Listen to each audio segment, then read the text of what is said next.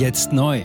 Entdecken Sie Epoch TV mit investigativen Dokumentationen und exklusiven Interviews.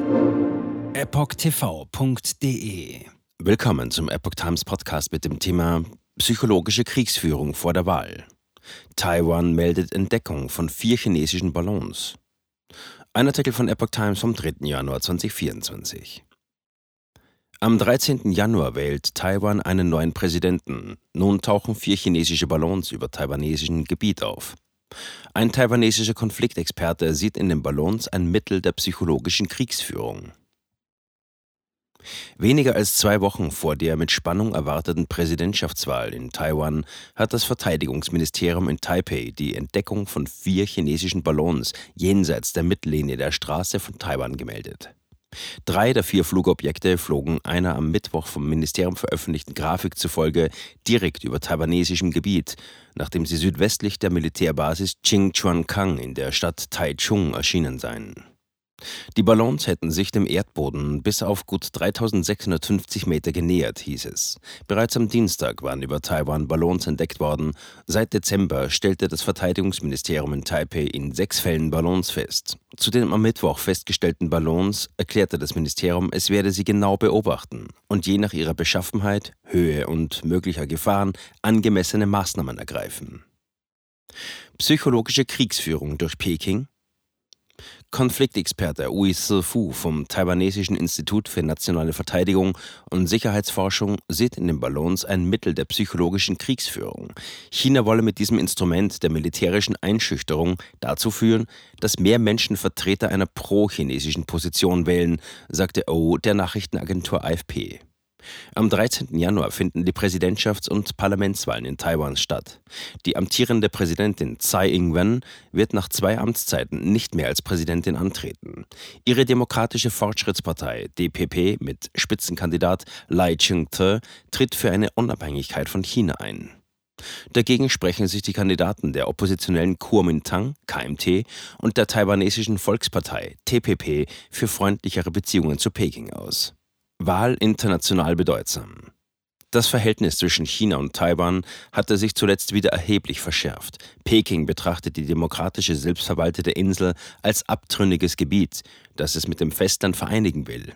In den vergangenen Jahren hat die Präsenz chinesischer Kriegsschiffe und Armeeflugzeuge rund um Taiwan deutlich zugenommen. Der Ausgang der Wahl dürfte entscheidend für das künftige Verhältnis zwischen Taipei und Peking sein und wird auch in Washington und von Analysten weltweit mit Spannung erwartet. Im Februar vergangenen Jahres hatte der Überflug eines mutmaßlichen chinesischen Spionageballons über die USA und sein Abschuss durch die US-Streitkräfte für den diplomatischen Eklat zwischen Washington und Peking gesorgt. Jetzt sieben Tage den vollen Zugang zu spannenden Diskussionen wie dieser zur Transgender-Ideologie und ihre Folgen sowie vielen anderen heißen Themen sichern. Darunter auch das preisgekrönte Doku-Drama Gender Transformation, die Impfdoku Die verborgene Krise oder den Enthüllungsfilm Der Schattenstaat über die woke ESG-Agenda, die zu einer schönen neuen Welt der sozialen Gerechtigkeit führen soll. EpochTV.de Transgender. Wird als sehr cool dargestellt durch die Medien, durch TikTok, Reddit, Tumblr, Instagram, Facebook, Twitter, durch ihre Spiele in den Filmen.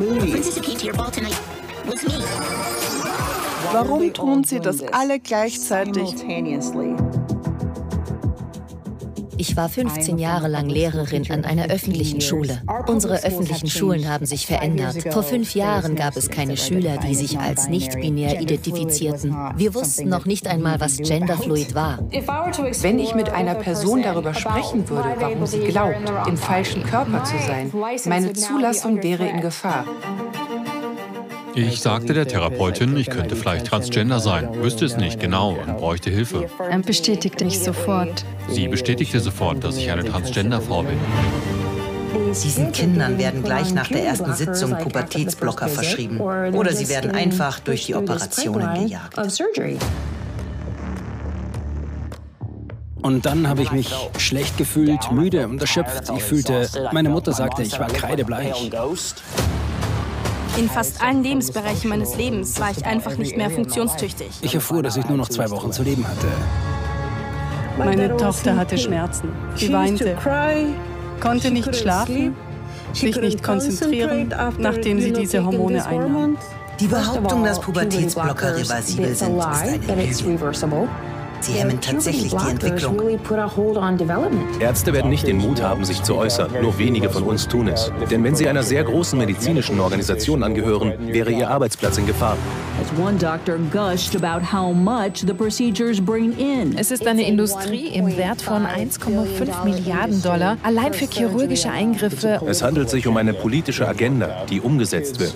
Und Kinder sind hier Versuchspersonen. Wenn man in diesem Land nach etwas suchen will, muss man dem Geld folgen denn es wird einem immer die Wahrheit sagen.